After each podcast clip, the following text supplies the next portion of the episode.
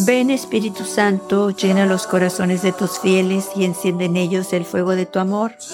Envía tu Espíritu y todo será creado y se renovará la faz de la tierra. Vamos a reflexionar en las palabras de nuestra Madre donde nos dice, oren para que puedan conocer a mi Hijo, oren para que vuestra alma sea toda una con Él esto es la oración. Esto es lo que atrae a los demás. Que en el último mensaje nuestra madre nos dijo que, que hiciéramos lo posible por atraer a los demás al corazón de su Hijo. Que fuéramos esos canales, esas fuentes, esos medios para atraer, acercar más y más almas al corazón de su Hijo. La Virgen nos dice, oren para que puedan ser una sola cosa con Él. Oren para que puedan pertenecerle completamente a Él. Oren para que puedan así atraer a los demás a la paz de Dios, al amor de Dios, al perdón de Dios. Oren para que en ustedes también pueda haber más amor hacia su prójimo. Puedan perdonar ustedes también al prójimo y puedan también perdonarse a ustedes mismos. Cualquier cosa y cualquier situación que estemos nosotros, tengamos algo que ver con eso. La Virgen nos dice, oren para que puedan conocer a mi Hijo, para que le puedan pertenecer, para que vuestra alma sea toda una con Él, para que tengan cada vez más amor a su prójimo, para que tengan cada vez más paciencia con el prójimo, para que puedan soportar muchas veces esos sacrificios realizados por otros. Oremos para que podamos aceptar el dolor probablemente que nos causan los demás. La Virgen nos dice, oren para que sean todo uno con Él, o sea, uno en Él, sobre todo en ese amor al prójimo, en ese perdón, en ese aceptarlo como es, disculparlo, perdonarlo. Todo esto, pero solo se realiza unidas a Él a través de la oración, a través de los sacramentos, el sacramento de la reconciliación y el sacramento de la Eucaristía, unidos a Él, hacernos ahí una sola cosa con Él, alimentarnos de Él, de su amor, de su luz, de su paz, de su paciencia, de su generosidad, de su bondad, de su dulzura, de su ternura. De verdad no podemos hacernos uno con Él si no lo buscamos, si no lo deseamos, si no anhelamos estar en Él y con Él constantemente en la oración.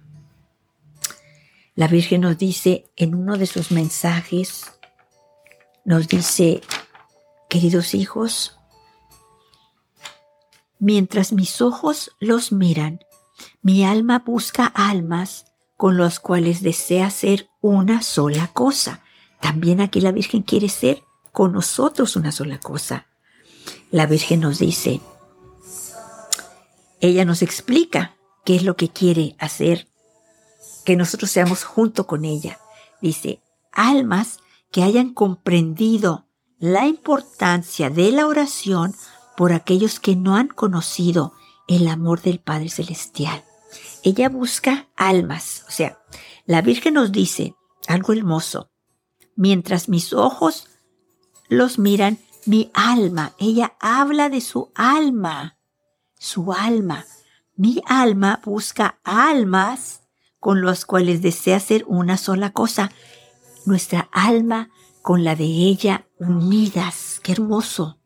Unidas nuestras almas, la Virgen nos dice, y lo nos explica.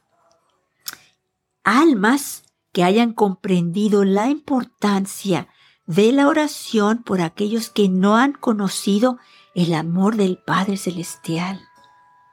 Quiere que nosotros, esas almas, seamos una sola con ella, para que podamos rezar muchísimo por aquellos que no han conocido el amor del Padre Celestial, pero la Virgen nos dice que hayan comprendido, o sea, nosotros que hayamos comprendido la importancia de la oración por aquellos que no han conocido el amor del Padre Celestial, que no creen en Él, que no lo aman, que no lo buscan. Y la Virgen nos dice a continuación, a nosotros nos da una promesa.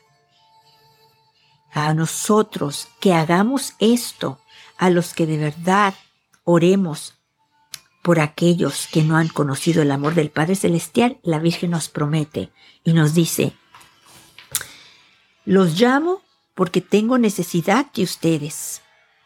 Acepten la misión y no tengan miedo. Los haré fuertes, los llenaré de mis gracias, con mi amor los protegeré del espíritu del mal. Estaré con ustedes con mi presencia los consolaré en los momentos difíciles. Les agradezco sus corazones abiertos. nuestros corazones abiertos a hacer lo que ella nos pide. A orar por aquellas almas que no han conocido el amor del Padre Celestial. Ella nos dice, los llamo porque tengo necesidad de ustedes. Nos necesita y nos pide que aceptemos la misión y no tengamos miedo.